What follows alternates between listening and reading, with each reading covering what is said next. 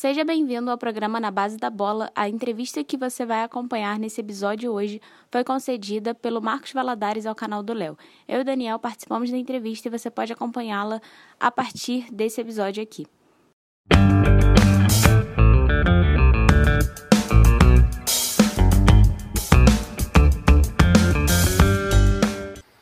Hoje, em mais uma entrevista, temos a honra de receber o treinador Marcos Valadares, no comando do Atlético Mineiro desde 2019, onde foi campeão brasileiro sub-20. Com a experiência no trabalho com a base, Valadares fez sucesso comandando o Vasco da Gama entre 2018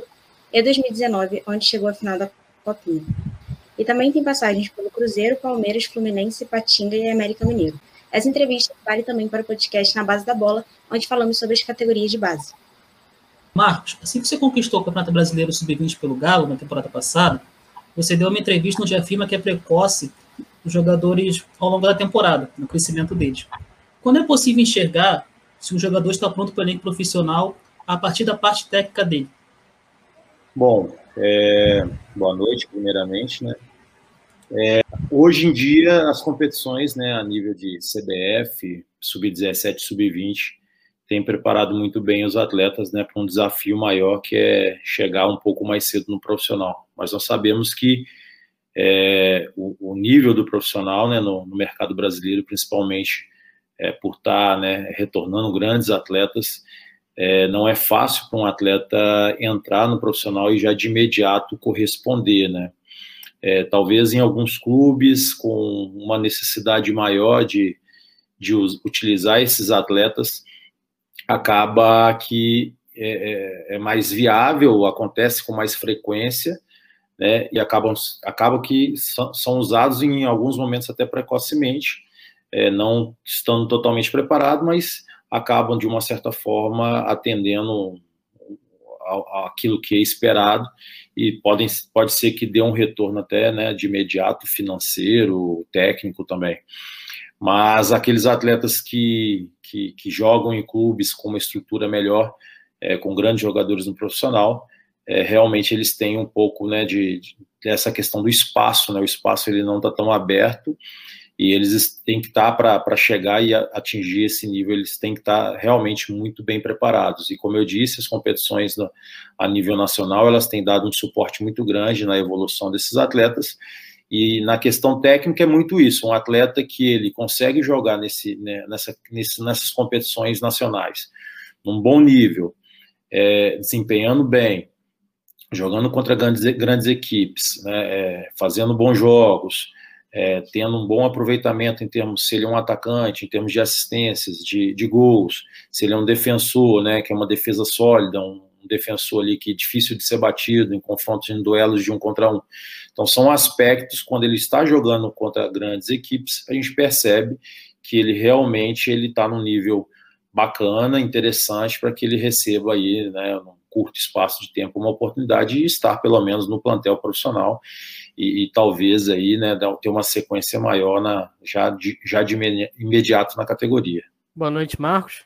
Marcos, até falando um pouquinho sobre é, tá trabalhando em clube, em clube grande, clube de grande expressão, de primeira divisão, nacional, disputando, sempre sendo favorito nos principais campeonatos que tem na base. Como funciona para o treinador da base a cobrança por resultado, né? Ir além de formar, que nem tem muitos clubes maiores de torcida, que acaba passando competições é, nos principais canais de mídia esportiva. Então o torcedor acompanha, o torcedor cobra por títulos também. E eu queria saber como funciona essa cobrança, levando em consideração que sempre que tem um jogador que se destaque, se destaca na sua categoria, pode ir para uma cima, se tiver uma cima, ou ir para profissional e acabar desfalcando seu time, às vezes, às vezes é, perdendo uma peça-chave ali para sua formação, para o seu trabalho, que já, já vem lá desde o início do ano. Bom, primeiro de base nós sabemos que é realmente a gente conseguir colocar jogador no profissional. Quando isso acontece numa categoria sub-20, a gente realmente fica satisfeito, feliz, porque a gente está né, tá conquistando aquele principal objetivo e isso, querendo ou não, tem uma valorização pelo clube. Né? O clube ele espera que nós, profissionais da categoria sub-20, a gente consiga é, é,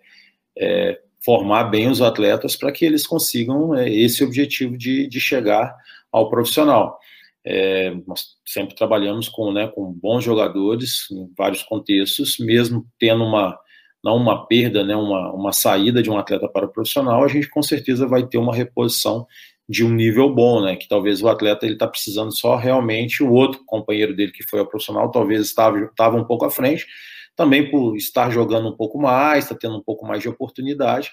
Então, isso contribuiu para que ele aparecesse um pouco mais. Talvez o outro atleta ele está precisando só um pouco mais de espaço mesmo, de oportunidade, pode também dar uma resposta positiva. Acho que esse é o processo, né? A gente trabalha não só como equipe, trabalhamos com um grupo como um todo, né? fazendo com que é, é, vários jogadores tenham a oportunidade de, de, participar do processo, do trabalho, do dia a dia de treino, e com isso eles estejam todos preparados para a sequência. Né?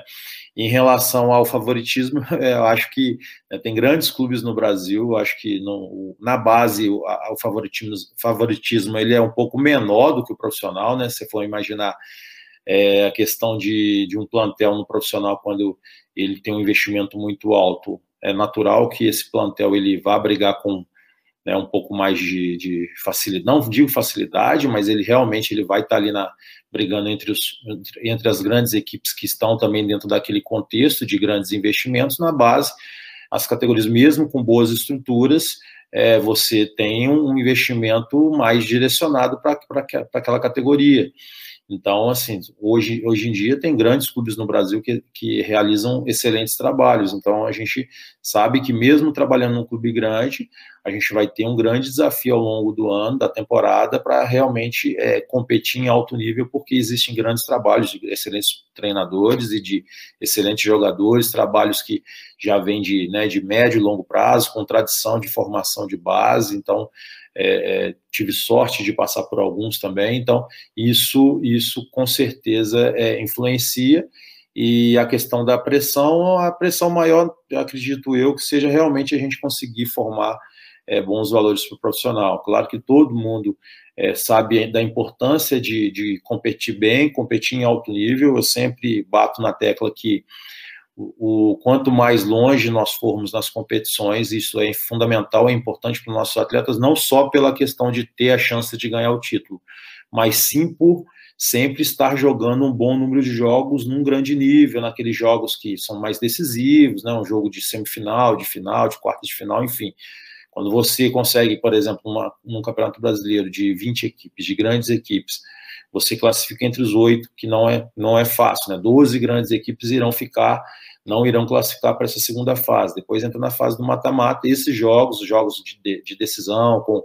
com cobertura da imprensa, com o torcedor acompanhando um pouco mais de perto. Então, todos esses fatores contribuem muito para a formação do atleta. Então, eu vejo muito esse lado. Eu sempre falo bastante com os atletas essa importância de a gente estar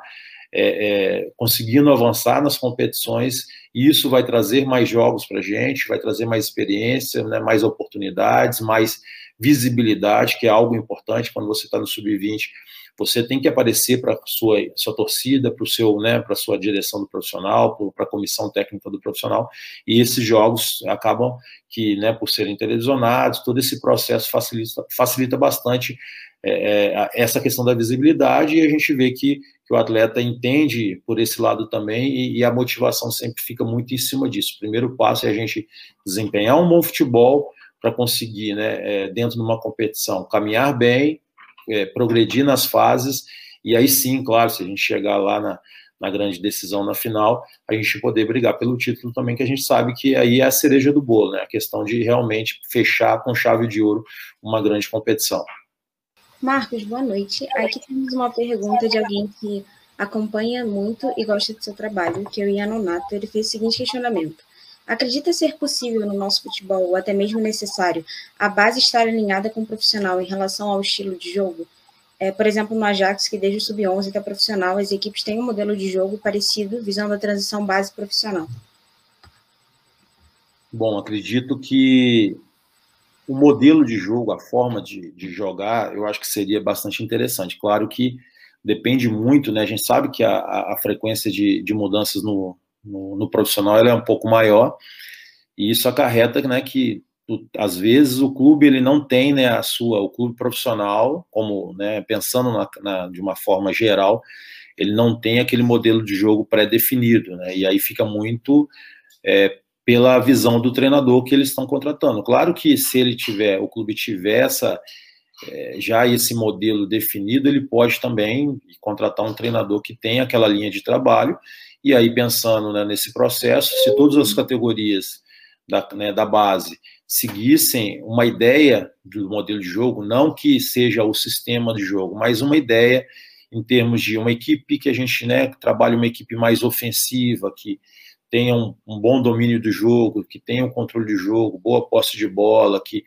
né, que, que, que, pressione o adversário no seu campo. Então, os conceitos que a gente imagina, né, que todas as equipes que né, pensam jogar um futebol de, de grande nível, que vai chamar atenção, se a, a equipe profissional ela realizar esse trabalho, com certeza a gente caminhando junto no, no, na, na, categoria de base facilitaria o processo de transição do atleta para o profissional. Mas a gente sabe que essa não é bem a realidade, principalmente no futebol brasileiro, porque por, pela questão mesmo de muitas mudanças no profissional, e aí envolve resultado, envolve né, é, ideia de jogo do treinador. Né? É claro que se o treinador do profissional muda e ele vem com uma nova ideia, e foge muito daquilo que nós, né, nós realizamos na base, a gente mudar a base toda por causa daquele momento, daquele treinador, eu acho que é um pouco complexo. Eu acho que é importante a gente tentar formar sempre um jogador de, de com esse pensamento, né? o pensamento de um jogo de, de equipe grande, é, de mentalidade de um jogador de, de, equipe grande, que tenha coragem, que tenha personalidade para jogar, acho que são aspectos fundamentais né? em termos de personalidade é, um jogador que tenha muita coragem de, de jogar o futebol ofensivo, criativo, de ter personalidade para criar essas situações ofensivas, principalmente, que seja uma equipe corajosa para pressionar o adversário alto, para jogar com a linha alta, isso são aspectos fundamentais. Claro que não pode faltar um pouco dos trabalhos em alguns momentos, você baixar um pouco o bloco, porque isso faz parte do processo de formação do atleta. Ele tem que ser formado dentro de um contexto mais geral, mas, claro, dentro de uma questão específica, a gente formar ele, na maior parte do tempo, ele jogando futebol que você espera que ele jogue numa equipe grande, né, como é o nosso caso aqui no Galo.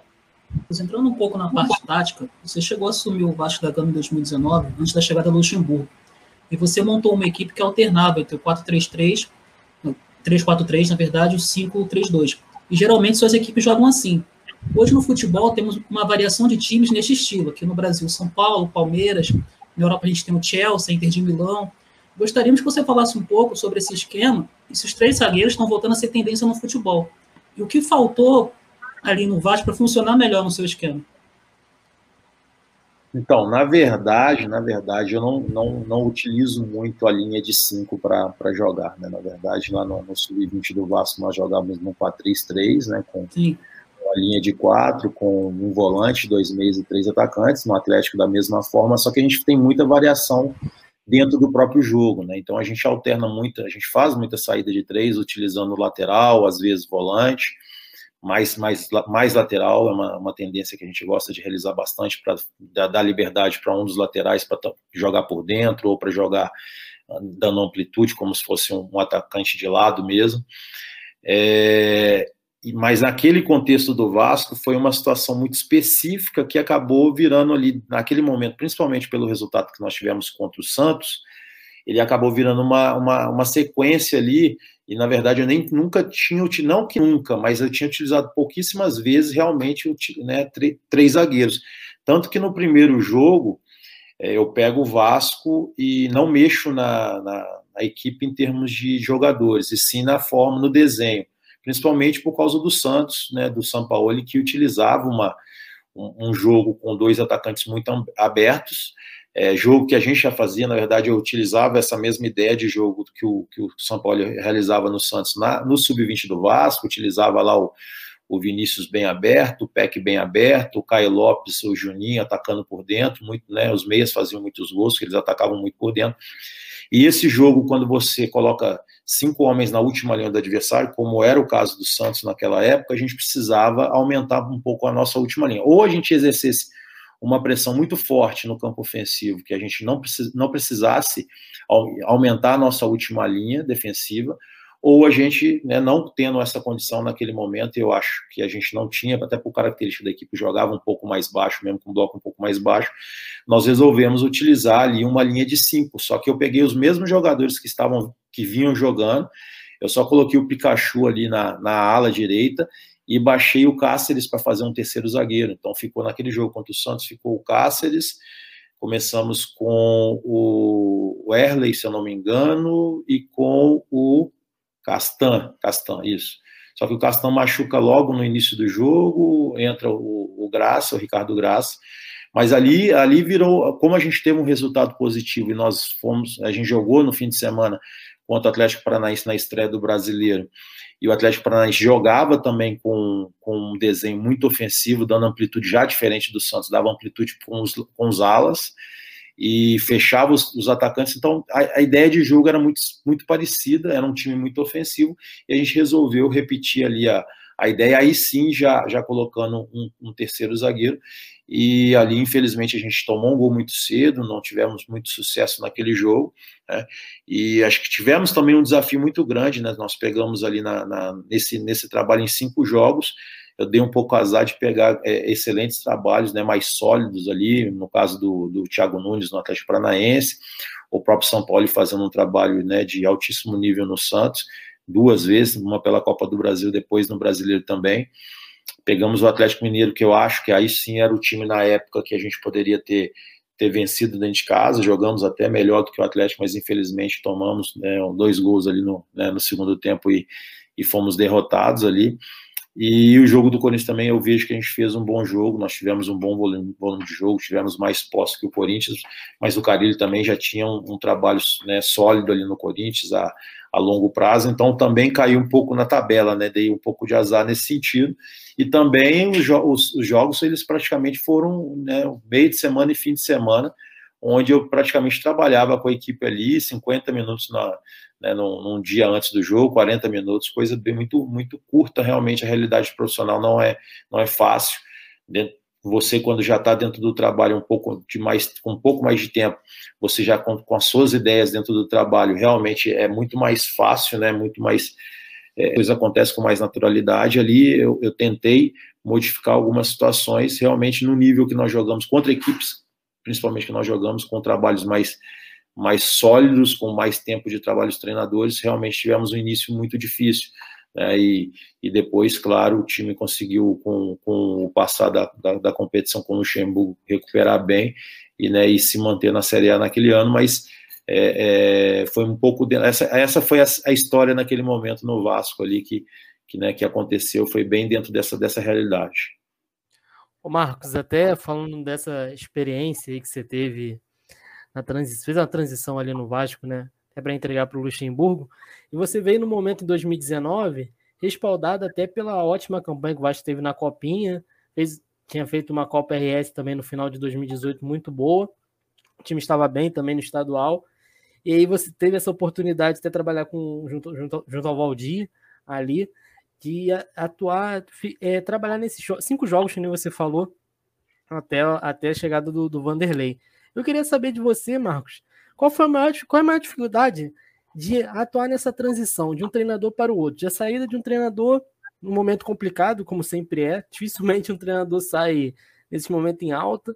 e entregar para um outro um trabalho para um outro treinador que está chegando, às vezes com, uma, com ideias diferentes e tudo mais. Queria saber qual, qual foi a maior dificuldade, qual é a maior dificuldade também dentro desse trabalho. Ah, é, na verdade, quem eu trabalhei nesse período, trabalhei com o Valdir um ano antes, né? Acho que foi 2018. Nós, eu fiz uma parceria com ele ele como interino e eu como auxiliar dele. E nesse ano, em 2019, foi com o Ramon Menezes. Ramon Menezes que acabou ficando, né? Ele era, ele era o auxiliar do clube e acabou ficando comigo ali junto. Eu de interino e ele, ele de auxiliar. É, realmente não é, não é, não é tão, né, não é simples. O, o tempo é muito curto para você é, modificar algumas situações. Principalmente eu, eu tinha no, no sub-20 uma uma equipe que jogava um futebol bastante ofensivo, tanto né, que a gente fez grandes competições, né, tanto Copa São Paulo, como você né, citou, o estadual. Depois, quando eu retorno para o sub-20, a gente também teve uma temporada muito bacana, né, jogando futebol interessante, fechando o Campeonato Brasileiro em primeiro, né, na, na, primeira fase nos pontos corridos, a gente tendo uma campanha muito, muito legal. Então, enfim, foi, foi teve um pouco esse choque realmente de, de diferença de, de, de conceito, de forma de jogar o profissional. É, é, dentro da sua realidade, jogava um futebol um pouco mais reativo, um pouco com um bloco um pouco mais baixo, né? Isso realmente existe essa, o tempo curto realmente ele não permite que você faça grandes mudanças, né? Como eu disse, a gente esse, o calendário, a tabela que eu acabei pegando ali naquele momento foi uma tabela além dos grandes adversários, o tempo muito curto entre um jogo e outro, né? Praticamente é, a gente fazia esse treino né, de 40, 50 minutos ali numa véspera de jogo, a gente tinha que recuperar bastante os atletas, e, e isso foi realmente um, um, dificultador do, da, daquele período ali que nós assumimos. Né? Eu acredito que é muito dentro desse contexto. Se você tem um tempo maior para desenvolver o seu trabalho, talvez você consiga é, ir aos poucos trocando um pouco a forma de jogar, né, alternando algumas situações para que você consiga é, daqui a pouco implementar a sua ideia, mas quando o tempo é muito curto em, né, em relação aos treinos, é, é, é, é bastante complicado. Talvez quando você é, pega uma tabela um pouco mais favorável, com adversários no nível um pouco inferior, também equipes ali que estavam remontando, né, iniciando um processo ali no Campeonato Brasileiro, é, é, com mudança de treinador também, tudo, tudo, todo esse contexto poderia ter contribuído para um início ali de, né, de mesmo com esse, esse, essa dificuldade, o adversário também poderia ser um, né, uma situação mais favorável, mas infelizmente realmente a gente também teve esse agravante de pegar é, grandes equipes com excelentes treinadores e realmente dificultou bastante aquele, aquele momento que nós vivemos ali, mas foi um momento super tranquilo em termos de ambiente, os atletas é, respeitaram bastante, mesmo com aquele, aquele momento de, de dificuldade no início ali, sabiam que a gente estava tentando de uma certa forma ajudar, passando algumas coisas diferentes, né, mas eles sabiam também que o desafio naquele momento ele era difícil, ele era, né, tinha grandes adversários pela frente, mas que daqui a pouco a, a, tabela também ia melhorar um pouco, eles iam ter mais tempo para trabalhar ao longo da semana, já que né, nós tínhamos sido eliminados naquele jogo contra o Santos da Copa do Brasil, o time já tinha sido eliminado, se não me engano, da, da, da Copa Sul-Americana, então só tinha o brasileiro ali para frente, só foi aquele iníciozinho mesmo que, teve jogos numa sequência e depois praticamente o Vasco começou a jogar é, somente no, né, no, uma vez por semana durante um bom tempo na tabela e isso também contribuiu para que eles tivessem mais tempo de, de preparação e conseguissem dar uma, ter uma boa recuperação dentro da competição. Marcos, em relação ao time titular que entrou em campo defendendo o Vasco na final da Copinha de 2019, é, restaram no elenco Alexander Miranda, Caio Tenório Bruno Gomes, Caio Lopes, João Pedro e Thiago Reis. Desses, apenas o Bruno tá, está atuando com maior regularidade. Seria precipitado da gente dizer que os outros atletas ainda não estão prontos, que isso envolve o desenvolvimento deles, é o que, por alguma maneira, aconteceu uma transição precipitada? Bom, é, de uma forma geral, como eu disse né, no início da, da nossa conversa, é, existe uma necessidade no Vasco, né? Diferente, por exemplo, do Atlético hoje, a gente tem um plantel profissional que realmente é recheado de grandes valores, de jogadores de, de grande destaque, né, de cenário internacional, de seleção. Então, realmente, o espaço, por exemplo, do Atlético ele é muito menor que no Vasco. E o Vasco, por esse contexto, é, realmente ele tinha necessidade de, de ter os atletas ali, pelo menos, envolvidos no processo do profissional. Eu acho que realmente tem que se ter um, um certo cuidado, porque muitos deles eles subiram e não digo que não, não estivessem totalmente preparados, mas realmente precisavam, como todo jovem, e até mesmo jogadores que já estouraram idade, jogadores de 22, de 23 anos, mesmo estando há um bom tempo no profissional, eles ainda estão no processo de desenvolvimento. Né? Acho que o clube tem que ter muita atenção em relação a isso. E aí é, a importância né, de ter um treinador no profissional também com essa visão, um treinador que entende que todos esses atletas estão no momento de de formação ainda, né, que tenham cuidado ali no, no, dia a dia de trabalho, no treinamento, mesmo que esses atletas, é, em alguns momentos, eles não participem do jogo, é, por exemplo, lá no Campeonato Brasileiro, ele, aquele atleta foi no banco e não jogou, ter uma, uma preocupação de dar vivência de jogo para esse atleta, né? Por exemplo, ah, pega ali num, num pós-jogo, num dia na sequência, tem um amistoso contra uma equipe profissional do estado, é, né, contra uma equipe que esteja ali disputando, ou até mesmo, ah, sei lá, estou no Vasco, eu vou lá e o Fluminense jogou é, com seu time titular e, o, e o meu time, né, o time do, do, Fluminense reserva e o nosso time reserva pode fazer um amistoso no dia seguinte para que tenha um bom confronto né, e, os, e, esses atletas continuem no processo de evolução, porque muitos atletas, infelizmente, eles vão para o profissional e ficam no, no, plantel profissional, mas eles não jogam em vários, né, vários momentos eles acabam não participando tanto dos jogos perdem minutagem de jogo, não joga também no sub-20, porque, né, por causa daquele de ter ido no jogo no banco do profissional, às vezes o, o jogo do sub-20 foi no mesmo dia, enfim, não tem como jogar no sub-20, e, e, ele acaba destreinando. Então ele entra num processo de, de, né, de, de não de, de diminuir a questão da evolução dele. Então, infelizmente, acho que esse é o processo de formação no Brasil que a gente precisa ter um pouco mais de cuidado quando o atleta realmente ele vai para o profissional para a gente dar dar uma sequência de desenvolvimento para ele, seja em jogos, mesmo que não seja no jogo oficial, porque infelizmente não dá para colocar todos, principalmente na situação do Vasco. Você sobe com muitos atletas, um bom número de atletas no profissional, muito jovens, você não consegue colocar todos para jogar. Eles precisam de uma sustentação de, de jogadores mais experientes, né, uma estrutura ali sólida, principalmente no momento até mais favorável, quando a equipe tem, né, tá jogando bem, está tendo bons resultados, é muito mais fácil de você lançar jogadores num contexto desse, de quando a equipe está ali brigando pelo rebaixamento, numa pressão muito grande, e você coloca, começa a colocar muitos jogadores com idade, né, muito jovens, e realmente aquela pressão, aquele contexto pode é, é influenciar ali no desempenho e eles não darem uma resposta aquilo, né, daquela forma que a gente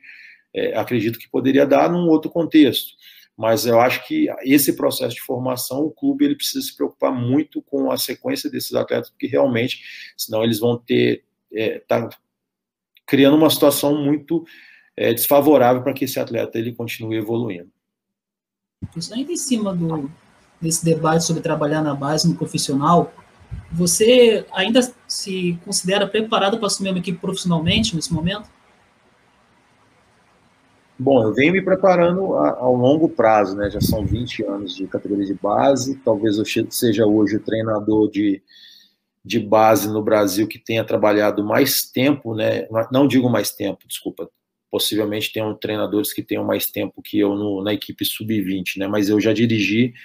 praticamente aí, né, várias equipes de Série A de sub-20, né? Na época o Fluminense, né, que foi meu primeiro clube sub-20, que eu passei três anos no Fluminense, né, trabalhei com grandes gerações, né, no 17, no 20 do Fluminense, com Pedro, com Gerson, com Kennedy, com Marlon, com Danielzinho, Léo Pelé, vários jogadores que, né, que têm despontado aí no cenário né, nacional, internacional, enfim, grandes valores. É, depois no Palmeiras, Cruzeiro, Vasco e Atlético. Então são cinco clubes de treinando sub-20. Então isso me dá uma certa bagagem de, de conhecer né, a categoria que está mais próxima do profissional, que é uma realidade realmente muito de, de competição que nós fomos ver, ver hoje, de altíssimo nível, né, principalmente depois que a CBF criou o Campeonato Brasileiro nesse novo formato, né,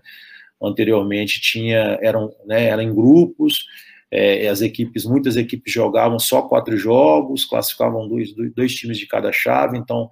muitos times não tinham oportunidade de ter uma sequência, os próprios jogadores não tinham oportunidade de jogar um bom número de jogos ao longo do ano, e aí se, se voltava mais para o estadual, depois saía para algumas competições de tiro mais curto também, que é RS, que é a própria Copa São Paulo, que se, né, é uma competição de mata-mata, e aí depende muito da sua, da sua evolução dentro da competição. E quando o brasileiro cria o, né, esse novo formato, a CBF cria um novo formato brasileiro com 19 jogos, é, e aí tendo né, nesse, nesse, nesse aspecto tanto a formação dos, dos, atletas quanto nós profissionais do futebol ali, preparadores físicos, treinadores, treinadores de goleiros, auxiliares, enfim, todos os profissionais que estão envolvidos dentro desse contexto têm oportunidade também de, de crescer, de demonstrar mais o seu trabalho. E, e querendo ou não, nesses últimos dois anos, né, é, a gente teve aí o, o Vasco e o próprio Atlético, é, equipes que chegaram na primeira colocação na fase final ali da, da, da, primeira fase, que foi a fase dos pontos corridos, onde a competição é aquela competição de, de maior regularidade, né? Claro que depois vai para o mata-mata, começa uma nova competição que realmente ali já entra num outro contexto mesmo, mais de Copa, né? Bem, muito similar à Copa do Brasil, e aí já, já entra num, num nível maior de, de, não de dificuldade, mas numa nova realidade dentro da competição. Mas essas competições aí nesses últimos anos, e por essa bagagem que eu tive aí de passar em grandes clubes, acredito que né, cada vez mais me sinto preparado para estar tá assumindo uma equipe profissional e também dar sequência aí dentro de uma, de uma carreira é, que com certeza irei construir ainda no profissional. Marcos, pegando até o ganho, você citou aí a geração forte do Fluminense e falou um dos nomes, né, que é, que é o Gerson, que está na lista para um dos próximos jogos da seleção olímpica e nos próximos meses vem as Olimpíadas de Tóquio. Aí eu queria entrar um pouco nesse assunto, porque teve as Olimpíadas aqui no Rio em 2016, que a gente foi campeão olímpico, a gente ganhou o ouro olímpico nos pênaltis contra a Alemanha. E a gera, essa geração das Olimpíadas, os jogadores que chegaram à Copa do Mundo 18, tivemos muito poucos. Do time olímpico foi o Gabriel, o Neymar e tivemos o Renato, que era um jogador acima da idade, que era um dos três acima da idade. E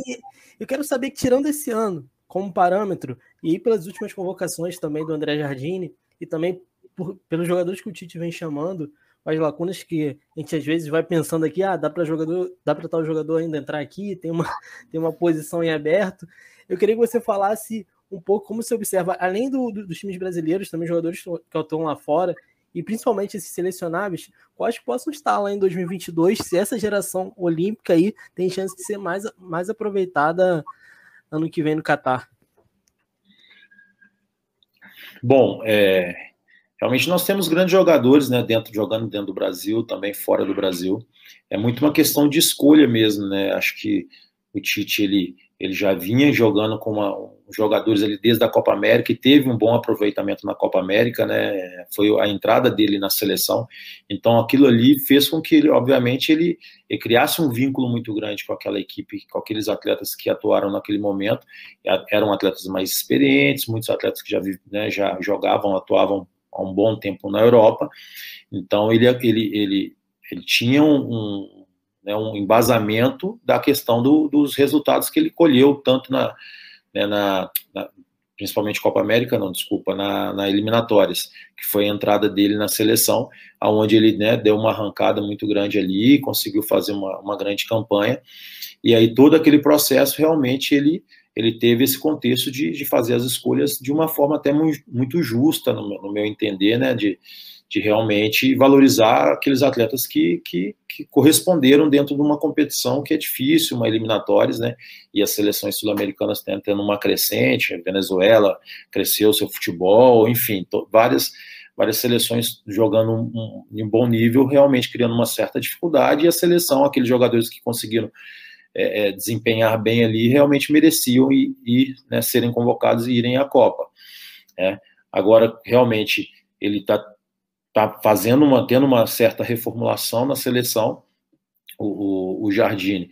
está é, tendo é, oportunidade de, né, de talvez naque, mais agora do que naquela época, de ter essa convocação da, da seleção pré-olímpica também na data FIFA, né, é, tendo essa possibilidade, e acaba que é, tendo, né, tendo esse contexto de jo mais jogos de grande nível também para a seleção olímpica, ela acaba formando mais esse atleta e preparando melhor esse atleta para a nossa seleção principal. Né? Um pouco lá atrás, acredito eu que a gente não tivesse tanta oportunidade de, de, de a seleção pré-olímpica, ela atuar né, de uma forma bem paralela ali à seleção principal em datas FIFA,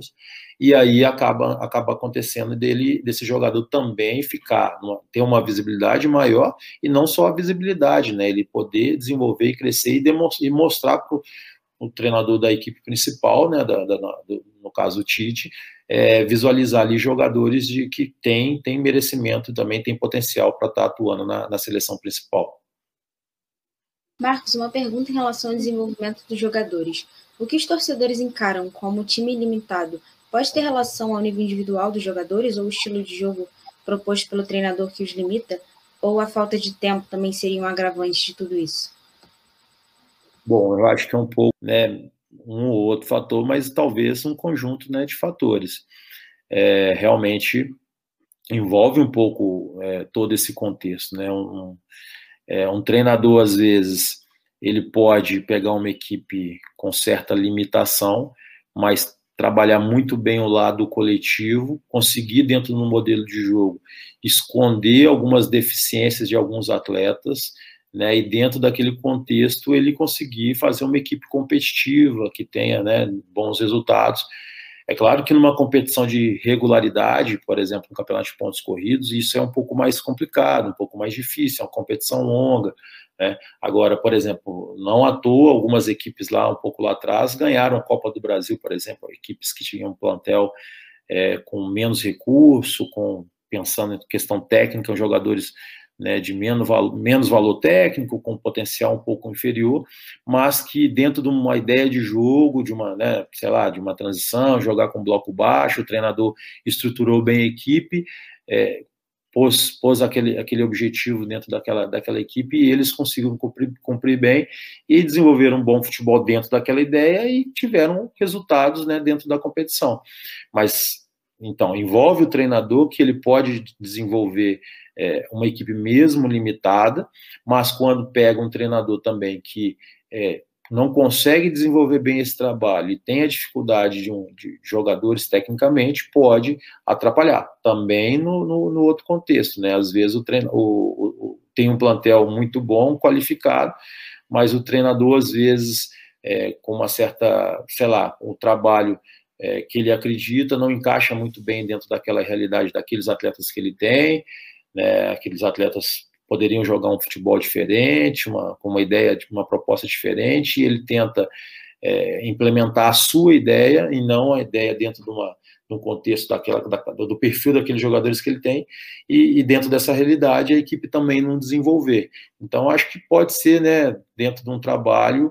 é, pode acontecer um pouco de tudo. É, o ideal mesmo para a equipe né, desenvolver um bom futebol é que tenham bons valores, que eu acho que é difícil realmente fazer um futebol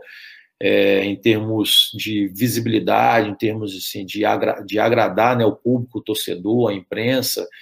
é, um futebol bonito, sem peças, sem jogadores para que isso aconteça, né? Mas também não adianta só ter as peças se o treinador ele não vem com uma ideia que faça que, com que esses jogadores cresçam um pouco mais e a equipe jogue um futebol de alto nível. Acho que tem um pouco dentro desse, dessa realidade. Marcos, Vinícius Júnior, Renier, Rodrigo dos Santos e atualmente o Kaique no Fluminense é, foram contratados ainda muito jovens pelos clubes europeus.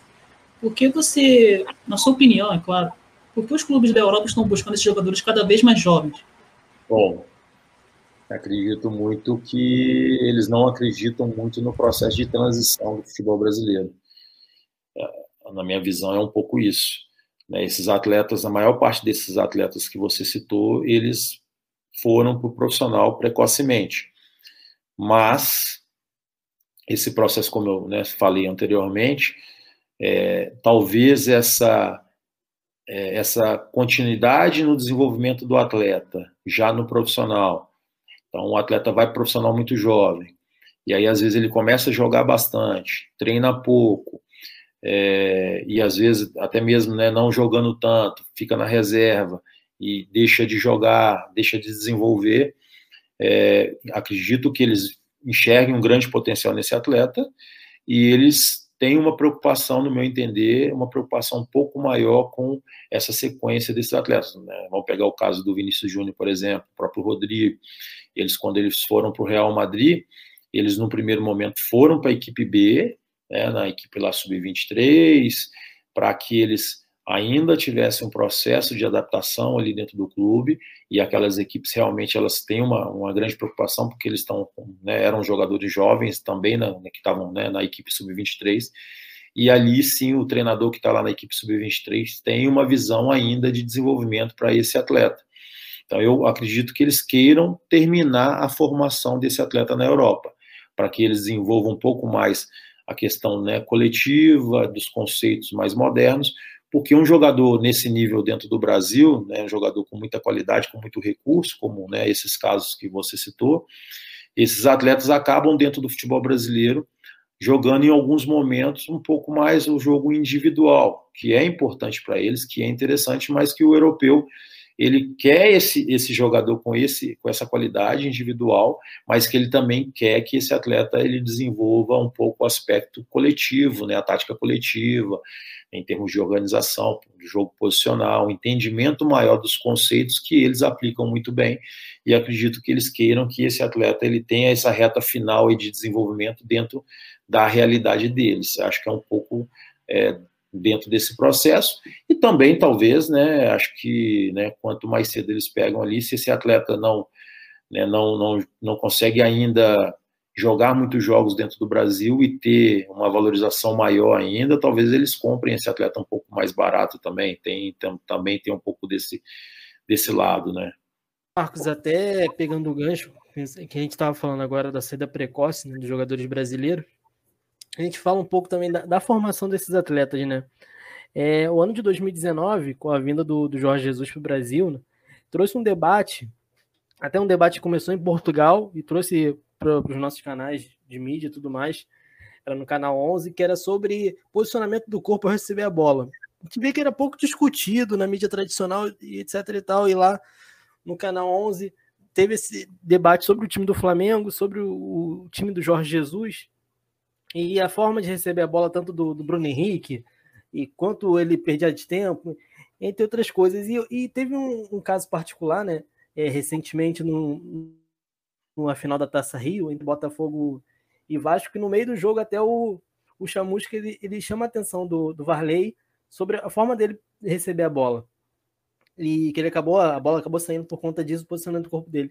Eu queria é, que você falasse um pouco como é trabalhado isso na base. Eu sei que na base, você chega no sub-20, às vezes você recebe jogadores de outras equipes. Aí eu vou até citar um jogador, o Chaporã, por exemplo. É um jogador que chegou já, já praticamente na formação final dele, sub-17 para sub-20, e veio de um, de, de um veio de uma, um campeonato, de uma região que é competição. O nível não é tão alto, digamos assim, que nem no Sudeste, por exemplo, e no Sul. E ele chega com um trabalho de formação que não tem a estrutura tão grande quanto o do Atlético tem, que outros jogadores que estão lá no Atlético desde o sub-11 já começam no sub-10 dentro de um trabalho a longo prazo. Eu queria que você falasse um pouco tanto desse trabalho de posicionamento corporal, como ele é trabalhado no sub-20 com os atletas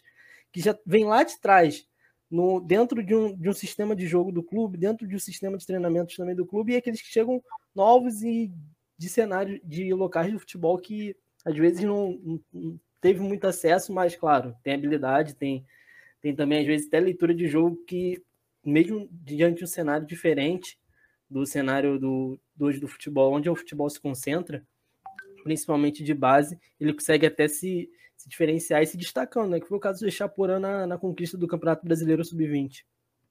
Sim, sim. É, realmente tem um pouco a ver com, com um pouco da forma da equipe jogar, né? Que tipo de, de, de ideia de jogo a equipe tem também, né? Envolve um pouco esse contexto, né? Quando uma equipe ela tem um jogo mais posicional, é, é mais, não vou dizer mais fácil, mas acaba ajudando o atleta a ter um, um posicionamento corporal melhor para receber a bola, porque ele se localiza em alguns espaços, né? E, e, a bola acaba chegando um pouco mais dele dentro daquela localização. E dentro daquela localização, é, ele acaba se colocando numa situação melhor. Vou citar um exemplo aqui: a gente joga muito com atacantes de lado bem abertos. É o caso do Chaporã, os casos dos meninos que eu citei no, né, no, no Vasco, que era o Vinícius, o Peck, o João Pedro e sempre cobrava muito a nossa ideia de, de, saída de construção de jogo era tentar colocar a bola nesses atacantes e eles já recebessem essa bola podendo ter a possibilidade de progredir, já, atacar a última linha do adversário. Então a gente fazia, construía uma saída de bola para que, de prioridade, essa bola chegasse nesses atacantes de lado, com condições deles receberem aquela bola com um domínio orientado para frente, com o corpo já virado um pouco para frente, porque muitos, muitas equipes elas saem essa bola pelo corredor lateral e ela chega nesse atacante de lado e esse atacante de lado, em muitos momentos, ele está de costas já para o lateral, para o adversário dele. Então a gente tinha uma dinâmica que a gente facilitava um pouco esse processo dessa questão dele receber a bola em progressão, já de estar com um posicionamento corporal para receber. Então, tinha muito relação com o nosso jogo posicional. O jogador que jogava no entre linhas por dentro, que eram os meias, que era Caio Lopes, que aqui no nosso caso no, no, no Atlético tinha o Júlio César, Wesley, eles se colocavam no, no, naquele espaço e na nossa circulação de bola a gente tentava buscar esse passo, tanto por fora quanto por dentro, e eles já num posicionamento que eles pudessem receber essa bola, é, já tendo um domínio orientado para frente, para já dar mais velocidade para o jogo. Então, o jogo posicional ele facilita um pouco esse contexto. O ataque mais funcional, onde você dá mais liberdade de movimentação para o atacante, para os jogadores, aquela questão de, de ficar movimentando e tentando receber a bola, mas em muitos momentos é, atrás da linha de marcação do adversário, né? Então, em vários momentos, dentro desse contexto, e pela velocidade que talvez a sua equipe imprima na bola ali de, de circulação, de tentar é, dar mais velocidade ofensiva para a jogada, em alguns momentos o jogador ele até recebe bola realmente com posicionamento corporal ruim. Em alguns momentos nem culpa tão culpa dele, é porque talvez o, o companheiro que passou a bola para ele acelerou um pouco mais antes que ele se colocasse melhor na jogada. Então, é, tem um pouco esse, essa, essa, esse contexto né, de, de, de, de um ataque da, da, forma que você constrói o jogo. Quando você, por exemplo, constrói um jogo que você movimenta mais suas peças e o adversário marca mais individual, em alguns momentos o seu, o seu companheiro vai receber a bola não, não tão favorável, num posicionamento corporal tão favorável. Então, primeiramente, no nosso, no, na equipe sub-20, nas equipes que eu treino, a gente se baseia muito no jogo posicional, seja ele né, nos espaços reduzidos, nos campos menores, na, né, na, onde a gente consegue ajustar dentro de uma, numa situação de, de jogo mesmo, né, ali num 2 contra 2 mais três apoios, ou 3 contra 3 mais dois apoios, enfim, no jogo que a gente chama aqui de Guardiola, né, que a gente, o Guardiola que ficou muito conhecido pelo um jogo que ele que ele criou e todo mundo usa bastante esse jogo, que favorece muito essa ideia do, do posicionamento corporal, né? E, lógico, a gente tem uma, uma, uma questão muito favorável para que a gente corrija esse atleta, né? Então, a gente filma todos os nossos treinamentos, a gente tem a oportunidade de ir com os atletas todo dia, a gente tem um trabalho né, de, de, de análise de desempenho, onde a gente vai com o atleta todos os treinos antes né, do treinamento ali no dia, fazendo uma correção do treino anterior, demonstrando alguns lances coletivos, alguns lances individuais, aonde o atleta a gente tem a oportunidade de fazer ter essa correção quando ele recebe uma bola com, com um posicionamento corporal ruim, e às vezes quando ele está com posicionamento corporal ruim, ele domina uma bola é, ainda protegendo ela, bola que não tem ninguém nas costas dele para marcá-lo. Então ele poderia ter dado muito mais velocidade se ele já tivesse dominado essa bola é, de, colocando ela com o pé afastado, colocando ela um pouco mais em progressão, né, é, já é, tendo um domínio orientado para frente. Então, esse que é o problema do, do, do posicionamento corporal ruim, né? Quando você está num espaço onde você poderia ter uma vantagem posicional de receber essa bola e progredir, mas pelo seu posicionamento corporal, não tendo uma percepção visual de, da chegada de algum adversário, você simplesmente domina a bola para trás. E aí domina a bola para trás, aí você vai lá, pisa na bola para trazê-la para frente para dar sequência no jogo. E isso aí, querendo ou não, no futebol moderno, diminui a velocidade do jogo e dá a oportunidade daquele espaço, talvez, que você levaria uma vantagem em termos de velocidade da jogada, de achar já um passo para um companheiro mais à frente, ele já foi fechado porque você, no seu domínio, você perdeu é, tempo no jogo. Uma coisa que eu falo muito com nossos atletas, a questão do tempo, né? Eles têm que ser inteligentes para é, é, diminuir o tempo das ações, não que ele tenha que passar rápido a bola, mas que ele consiga é, ter uma percepção melhor do que ele tem que fazer, e aí sim o posicionamento corporal facilita muito isso. Marcos, dentro desse assunto, diante da importância da abordagem metodológica onde o ensino ele deve estar integrado ao jogo, como é possível atravessar o problema onde os jogadores têm dificuldade quanto à leitura de jogo? É um aspecto realmente, talvez um, algo que a gente precisa mexer mais dentro do, né, dentro do futebol brasileiro. A gente fala muito da questão técnica, né? A questão técnica, ah, precisamos trabalhar a questão técnica, com certeza precisamos desenvolver bem o atleta tecnicamente, mas o principal é a tomada de decisão, né? O atleta quando ele, ele erra alguns passes, se você realiza algum, algumas atividades, alguns exercícios, hoje nós temos no Atlético um, um, um uma metodologia de treinamento onde tem um envolvimento muito técnico, porque tem um projeto destinado para isso, né, que é chamado DNA Alvinegro. Então a gente tem, talvez dos clubes que eu trabalhei até hoje, é o clube que mais se preocupa com essa questão técnica do atleta. Mas além da questão técnica, e a gente vê isso muito dentro desse trabalho, quando não tem oposição, né, não tem uma, um, um atleta, um adversário para fazer com que esse atleta perceba melhor o lance, e percebam melhor o momento de passar, para onde passar, é, com qual parte do corpo passar, enfim, se passa de primeira, se passa com parte interna, externa do pé. É, esse atleta, quando ele faz o trabalho sem o adversário, ele tem um nível de acerto. Quando ele vai para o confronto, para o jogo, que envolve tomada de decisão, ele tem uma dificuldade um pouco maior. Então, é realmente um aspecto que a gente precisa desenvolver, desenvolver melhor no nosso atleta, essa questão da tomada de decisão, porque hoje o futebol, é, até mesmo dentro do Brasil, o desenvolvimento tático da questão de organização das equipes, elas melhoraram tanto que os espaços eles ficaram mais reduzidos. Então, o nosso jogador, que tecnicamente era muito diferenciado alguns anos atrás, hoje ele tem uma dificuldade maior, porque como o espaço fica mais reduzido, a pressão na bola ela é mais rápida, o adversário é, é, te incomoda mais rápido dentro daquele espaço e você tem menos tempo para é, é, desenvolver aquela questão técnica. Então você precisa tomar a decisão mais rápida. E aí envolve a questão dos treinos, né, de pequenos jogos, dos jogos de posição, né, essa metodologia realmente de, de fazer com que o atleta ele tenha é, é, jogos que a gente chama de jogos de inteligência, jogos que, que façam com que ele desenvolva esses aspectos é, é, cognitivos dentro do jogo para que depois, na hora que ele for para um jogo maior, né, dentro daquele né, do 11 contra 11, ele possa é, é, tomar a melhor decisão e poder realmente desenvolver um futebol que a gente espera que um jogador de alto nível né, desempenhe. Falando em alto nível, né, que nem está o nosso bate-papo aqui, é, vou falar um pouquinho agora de gestores né, da base e vou citar os três últimos que você trabalhou, o seu atual gestor, queria que falasse de cada um um pouco seu atual gestor dos dois últimos, né? Queria falar um pouquinho do Carlos Brasil, do Júnior Chávari e do Ernesto Damiani, que na minha opinião são, tá no, são um dos tops no Brasil, estão na lista dos tops do Brasil, dentro das categorias de base, e queria que você falasse um pouco como foi trabalhar com o Carlos, com o Júnior, e como está sendo trabalhar com o Ernesto.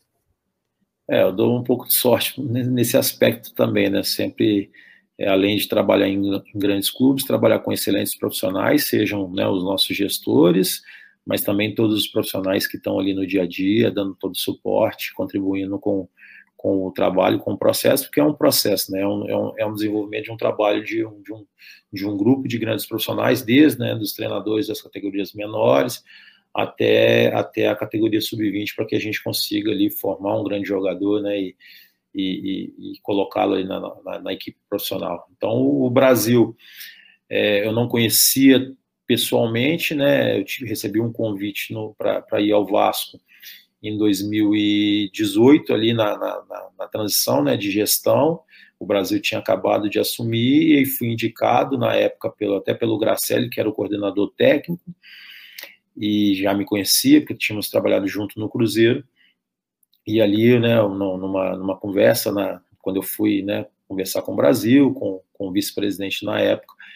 é, eles né, gostaram muito e, e, e, me contrataram. E o Brasil, uma pessoa assim fantástica, desenvolve um grande trabalho, né, um cara muito inteligente,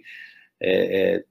tem uma grande preocupação com a formação né, das, das, categorias mais jovens. É, contrata, contratou grandes profissionais para a categoria de base do Vasco. Então, o Vasco hoje ele é recheado de excelentes profissionais que realmente contribui muito com esse processo de formação, e o Brasil é o grande mentor desse projeto. Né? Ele, primeiramente, ele se preocupou muito com essa questão da, de, de é, contratar excelentes profissionais para que desenvolvessem um bom trabalho, é, preocupar-se realmente em oferecer uma estrutura. Então, no Vasco, quando nós chegamos ali, as categorias menores ainda não tinham um local certo de treinamento, e aí ele foi, eles arrendaram lá o Arte Sul, e aí o Arte Sul virou a casa ali do, né, do 17 para baixo, virou a casa do Vasco, então tinha sempre um local de treinamento, então teve essa frequência de treinamento, e, né, e dentro do, do processo de formação ali de, né, de todas as categorias, ele realmente ele teve uma grande preocupação e, e, com certeza tem feito um excelente trabalho no Vasco, mérito né, de todos os profissionais, mas muito do Brasil que realmente é, desenvolveu esse grande trabalho ali, com, com né, é, dando esse grande suporte, contratando excelentes profissionais também para o clube. Eu tive a oportunidade de trabalhar, né, a minha vinda para o Atlético, né, ele, ele, ele, me contratou juntamente com, né, com os outros profissionais, né, da, os coordenadores e tudo, nós tivemos algumas oportunidades de jogar né, contra equipes do, do Chavre, ele estava no Tubarão ao longo da. Antes, antes de vir para o Atlético, e a gente enfrentou né, com o Vasco, nós enfrentamos o Tubarão na Copa, na Copa São Paulo e depois na Copa do Brasil. Então ele viu a nossa equipe jogando, gostou bastante. Depois, é, no próprio brasileiro, nós enfrentamos o Atlético, né, na época como, treinador do Vasco, também fizemos grandes jogos contra o Atlético. E aí ele se interessou um pouco pelo trabalho, fizeram uma mudança aqui, né, abriu uma, uma vaga no Sub-20, e, e, aí na época ele né, me convidou. É, é um profissional também de, de altíssimo nível, né, desenvolvendo grandes trabalhos em todos os estudos que passou. É, tem o seu perfil, né, um, um perfil mais de, de, de, de, contratar jogadores até um pouco, né, um pouco mais, um estágio um pouco mais avançado de formação, então ele vai ali buscar jogadores é, no final do processo, mas tem um grande conhecimento de mercado, né, trouxe bons valores, né, não à toa que a gente conseguiu aí fazer uma grande campanha na temporada passada. Então ele, ele tem essa ideia, um excelente profissional, né, tem, tem uma forma de trabalhar ali bem, bem competitiva, pensa muito na questão do profissional, é, essa é a mentalidade dele e a gente realmente aprendeu muito tá, trabalhando também dentro desse contexto o Damiani, é, na verdade, ele me contratou na época para o Palmeiras, né? Quando eu estava no Fluminense. Ele me levou na época para o Sub-20, mas ele praticamente, né? A gente não trabalhou junto, junto no Palmeiras, porque ele, ele com 15 dias, uma semana depois que, que, que eu tinha ido para o Palmeiras, ele, ele foi para a seleção. Então agora estou tendo a oportunidade de trabalhar com ele, um profissional de, né, de altíssimo nível, um cara muito né, consciente do processo de formação,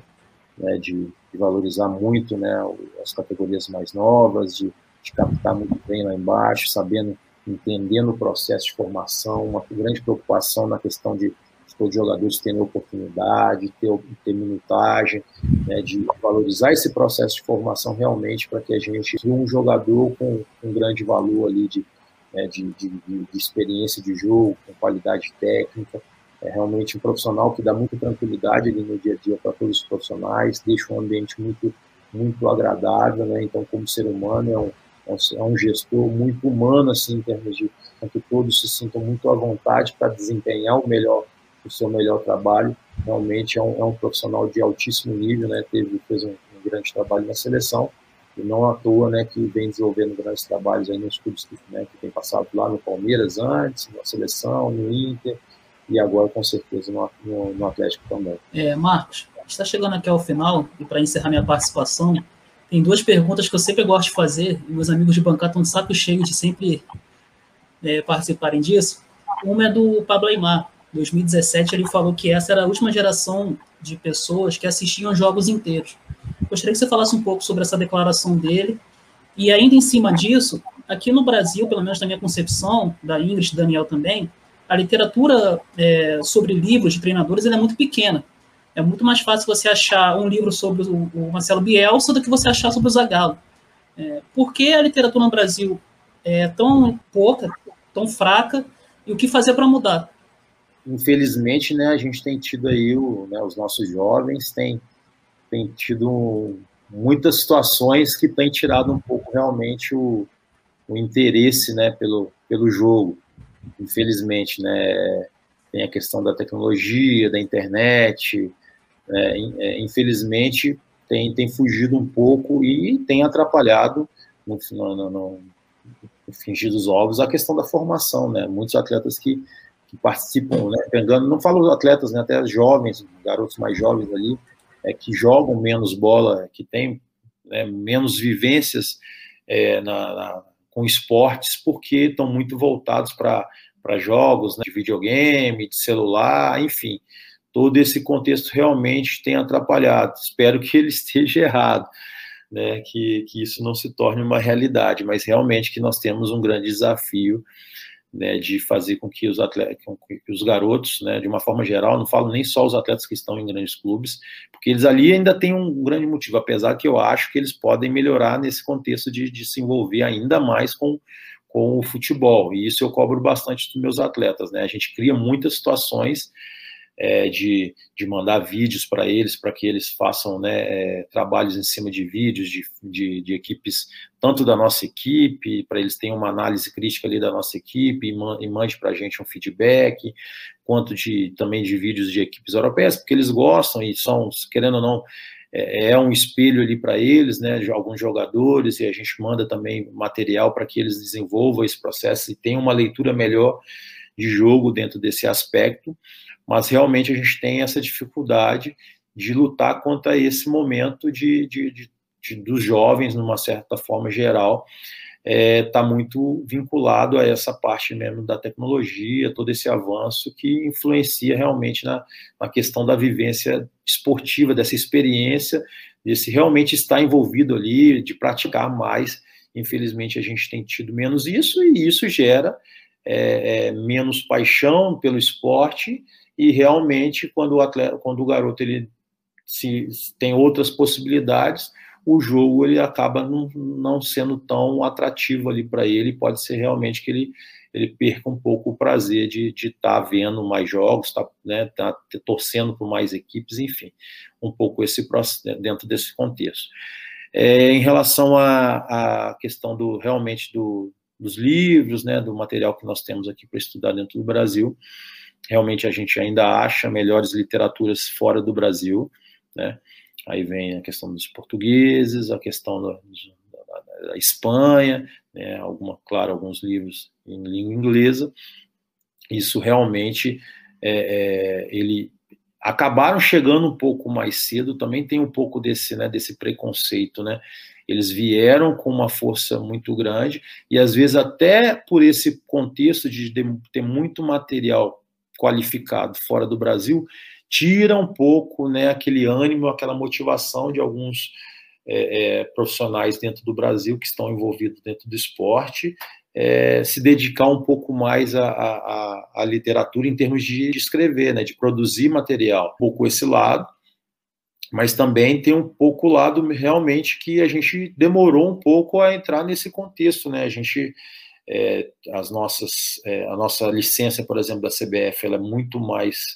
é, recente do que uma licença europeia. Então, os profissionais que estão envolvidos no futebol europeu lá atrás, que tiveram a possibilidade de estudar um pouco mais profundamente o futebol, tendo né, obrigatoriedade, porque eles né, têm a obrigatoriedade de fazer os cursos, então, se começaram um pouco isso antes, tiveram a possibilidade de perceber um pouco antes a necessidade também de, de, de produzir, né, produzir cultura, produzir material, ali, literatura do, envolvidas com o esporte, e conseguiram produzir muitas coisas boas, porque, como eu disse, né, o futebol ele caminhou para um lado um pouco tático, e nisso o, o profissional europeu que está envolvido no futebol realmente ele tem um grande trabalho, um grande desenvolvimento, e eles entrar dentro desse aspecto um pouco mais cedo, e aquele, aquela questão, né, quem é pioneiro em alguma coisa leva uma certa vantagem, então eles já é, é se envolveram muito né, mais profundo nesse, nesse, nessa questão e produzindo muitas coisas boas, e aí às vezes a gente mesmo aqui valoriza muito mais né, um livro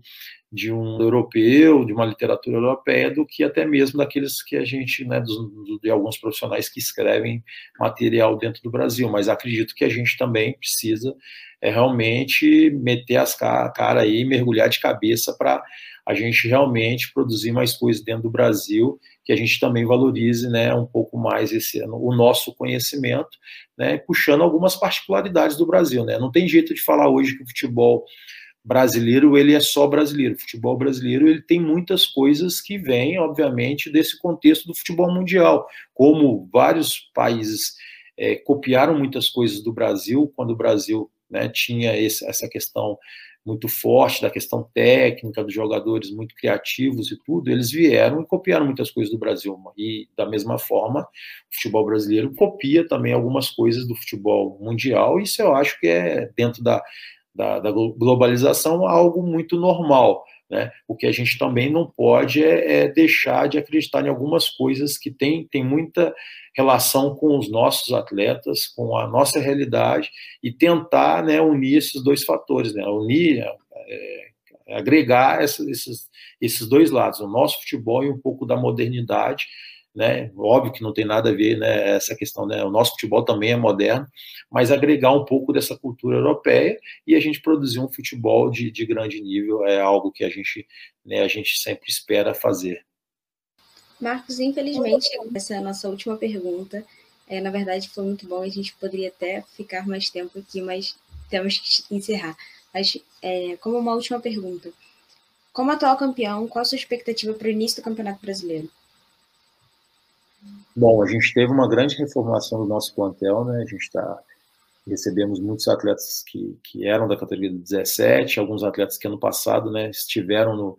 no sparring, não tiveram tanta vivência de jogo, né? Então a gente tem, a gente sabe dessa dificuldade, a gente está correndo atrás aqui de, de tentar melhorar essa situação, né? Então a gente está tendo o Campeonato Mineiro, que é uma oportunidade de, de, de dar mais jogos para esses atletas. A gente tem procurado fazer um bom número de amistosos, não, é, não tem o caráter né, de, de competição, mas a gente tem tentado buscar, e agora nessa reta final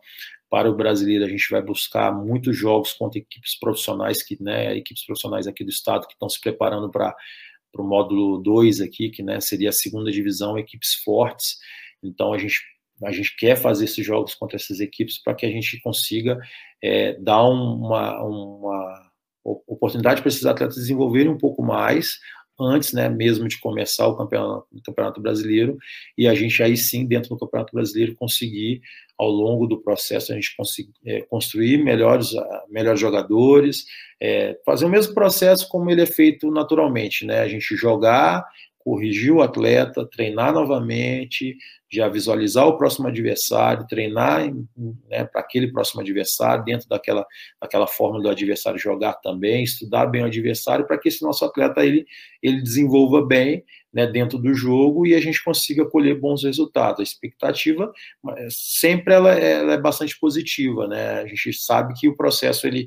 tem suas particularidades a cada ano, mas a gente acredita muito dentro do nosso trabalho do desenvolvimento dos atletas, porque a gente é, é, se, se empenha muito para que a gente consiga construir bons valores, boas equipes, né, porque essa boa equipe ela vai dar um suporte bom para esses atletas em termos de desenvolvimento